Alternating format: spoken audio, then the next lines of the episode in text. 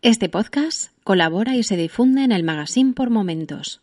Si te gusta este programa y lo escuchas desde la plataforma o la aplicación de iVoox, te pedimos que le des al botón me gusta que acompaña este audio. Si lo haces desde otra plataforma y también quieres, puedes hacerlo buscándonos en ivox.com. Aviso. Este podcast, el sitio web asociado librillos.xyz o cualquiera de los canales que utiliza para difundir su contenido no guardan relación alguna con instituciones oficiales de la Administración española. Mejorando lo presente.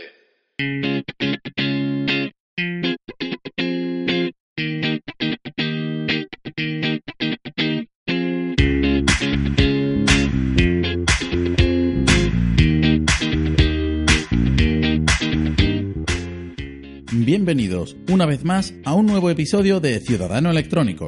Yo soy Isan y en esta ocasión voy a tratar el tema del sistema clave, un sistema alternativo al certificado y al DNI electrónico, y el tercer y último método de identificación de la serie. Que se sepa.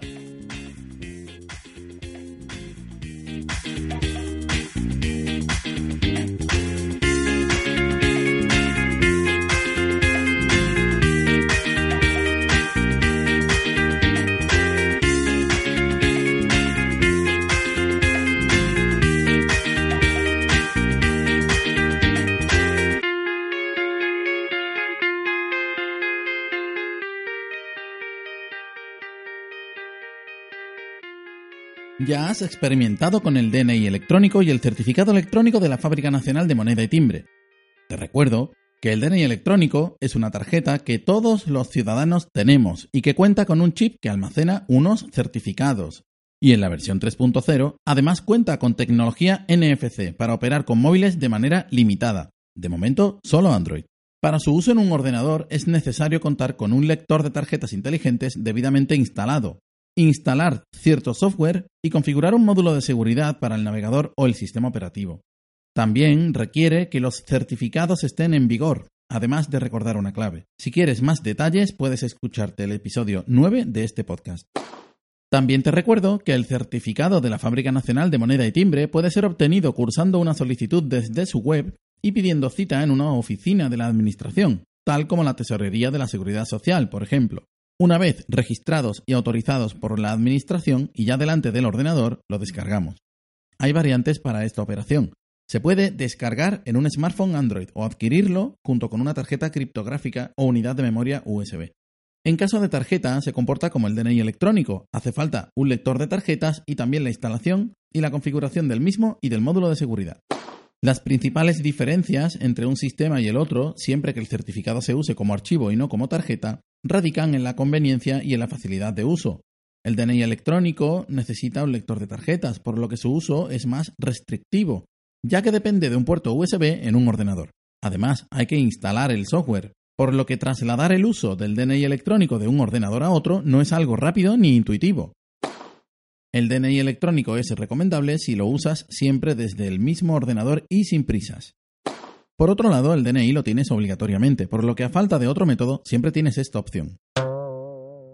El certificado de la Fábrica Nacional de Moneda y Timbre, descargado como archivo, puede ser instalado simultáneamente en varios ordenadores, incluso smartphones y tablets. Esto lo convierte en una opción más cómoda y atractiva si necesitamos tramitar o consultar el estado de trámites y tenemos varios equipos o si realizamos estas operaciones en movilidad. La instalación es más sencilla que la del DNI electrónico y las operaciones son más rápidas al no requerir comunicación con un lector de tarjetas. Ambos sistemas son seguros. El uso del DNI electrónico requiere disponer de la tarjeta y conocer una contraseña. Por otro lado, el uso del certificado no implica la introducción de una contraseña, pero puedes habilitar una para acceder al almacén de certificados del navegador. Además, la exportación e importación del certificado también requiere de una contraseña. Todo esto que acabo de decir es para nada. Y te preguntarás por qué. Pues porque la gran mayoría de ciudadanos no sabe o no puede configurar los sistemas para ninguna de estas plataformas. Solo unos pocos privilegiados con conocimientos suficientes o aquellos con acceso a personal técnico competente y los oyentes de este podcast muy de nicho utilizan felizmente estos sistemas.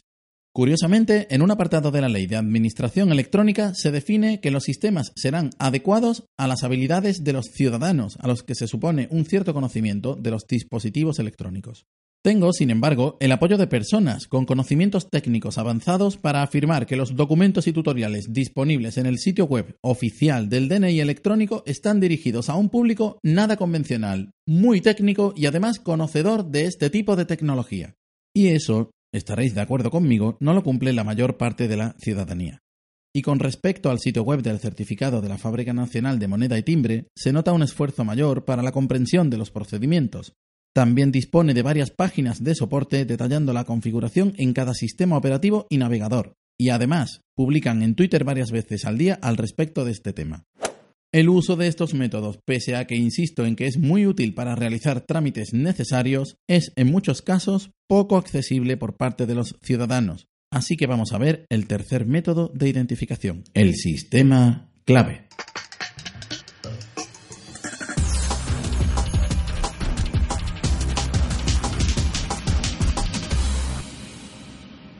Para explicar qué es el sistema clave, podría fusilar directamente el contenido de su sitio web, pero creo que lo que te interesa como usuario es el resumen de bajo nivel que te voy a hacer a continuación. Si en este momento estás pensando en lo útil y en lo bien intencionado que es este podcast, te recuerdo que todo mi afán es que uses los métodos, que realices trámites y cuando te encuentres con uno que no funcione correctamente, te quejes y me beneficies a mí. Prosigo con mi contenido totalmente altruista. ¿Qué es el sistema clave? El sistema clave es una plataforma de identificación adicional aprobada en Consejo de Ministros en 2014 para operar con las administraciones. Permite identificarse y firmar, pero no de la manera en que lo estamos haciendo con los otros dos métodos. La identificación y la firma están almacenadas en servidores. Quienes impulsan esta plataforma tienen la intención de simplificar el acceso y uso de las administraciones en su versión electrónica a los ciudadanos. Quienes impulsan esta plataforma tienen la intención de simplificar el acceso y uso de las administraciones en su versión electrónica a los ciudadanos, ya que no depende de sus departamentos ofrecer y mantener una plataforma, solo agregar, digamos, el módulo necesario del sistema clave.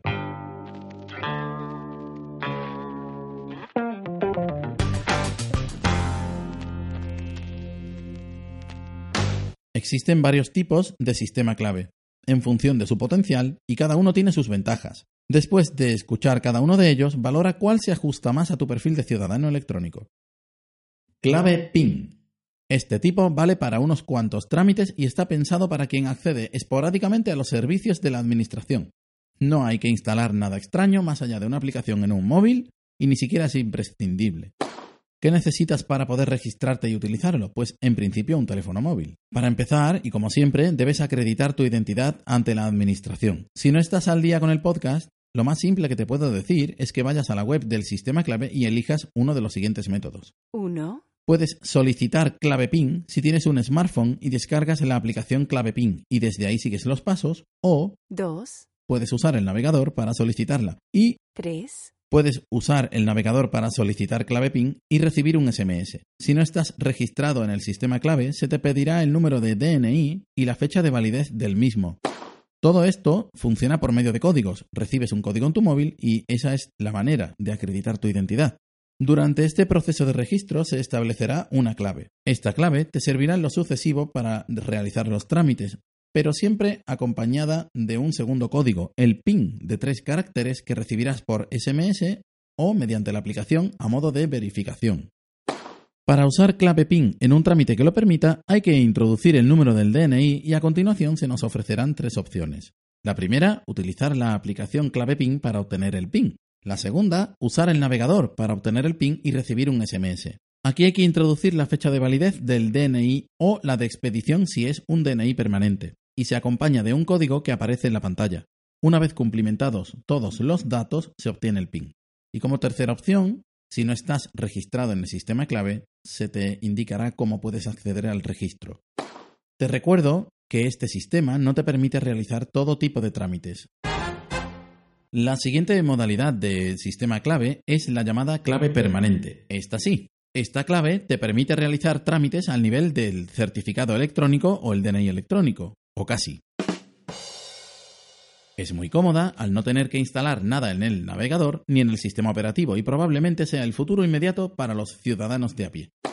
La solicitud exige datos de tu DNI, un número de móvil y un correo electrónico. Te facilitarán un código de activación. No lo pierdas.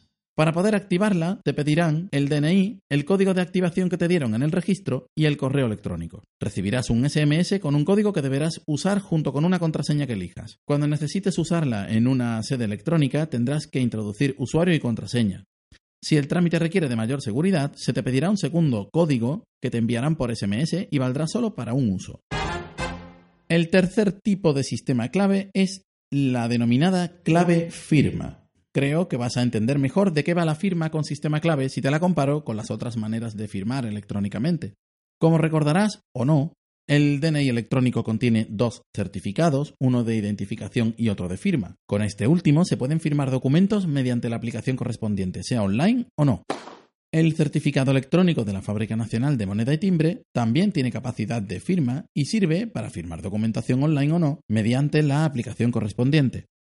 Por tanto, los dos sistemas anteriores sirven para firmar mientras se posea el DNI electrónico físicamente o se tenga el certificado de la Fábrica Nacional de Moneda y Timbre instalado. Pero el sistema clave no requiere de estar instalado. Entonces, ¿cómo se puede utilizar la firma?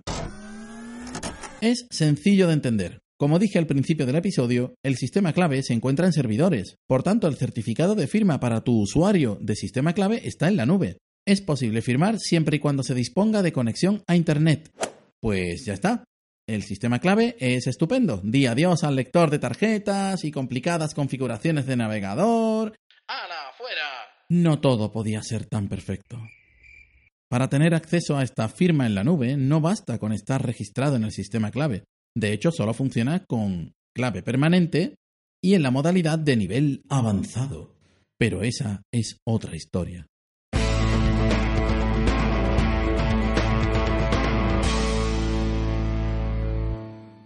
En esa otra historia que te decía antes, la clave firma solo se puede usar si disponemos de clave permanente en nivel avanzado. ¿Y cómo se obtiene este nivel? Pues seguro que te suena. Para acceder al más alto nivel del sistema clave, la Administración debe tener la certeza inequívoca de tu identidad. Y al igual que ocurre con los métodos anteriores, vas a tener que desplazarte a una oficina de la Administración. Previa cita. Vaya, ya hay que desplazarse.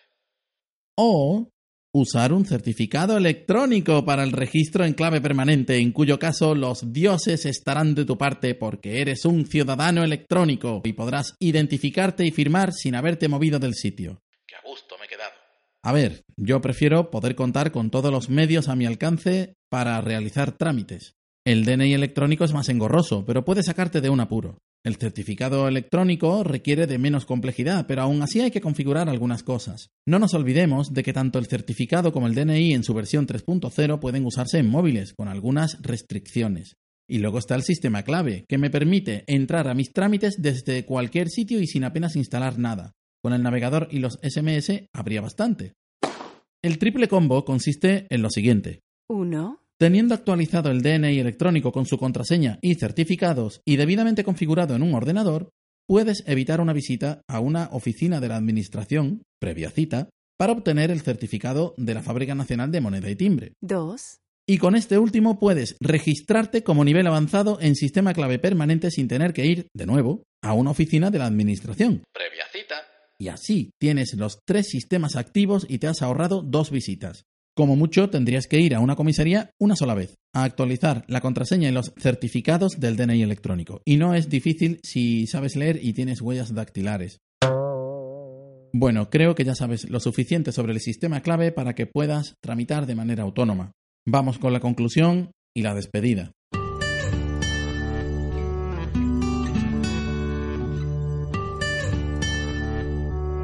Una vez registrados en el sistema clave, la realización de trámites sencillos debería ser bastante más accesible para el ciudadano medio. Aunque también es verdad que los trámites más avanzados y concretamente los pertenecientes a la seguridad social exigen disponer de clave permanente. Pero el registro no es complejo y se puede realizar sin desplazamientos. Y ya sabes lo que me gustan los desplazamientos. En fin, que parece que por una vez disponemos de un método de identificación muy accesible, libre de las ataduras del hardware que necesita el DNI electrónico y de la instalación de certificado. Si los otros dos métodos te parecían demasiado complejos, con este no podrás quejarte en ese sentido. Si no realizas trámites es porque no quieres perder ni cinco minutos.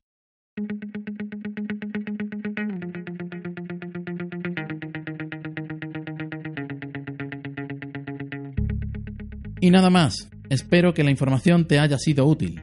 Sé que estos tres métodos te abren las puertas a controlar un poco más tu relación con las administraciones. Pero en cualquier caso, cuando algo falle en el otro lado, usa los formularios de quejas y sugerencias. Ya que has puesto de tu parte que menos que todo funcione, a tramitar se ha dicho. Gracias por la escucha y hasta el siguiente episodio.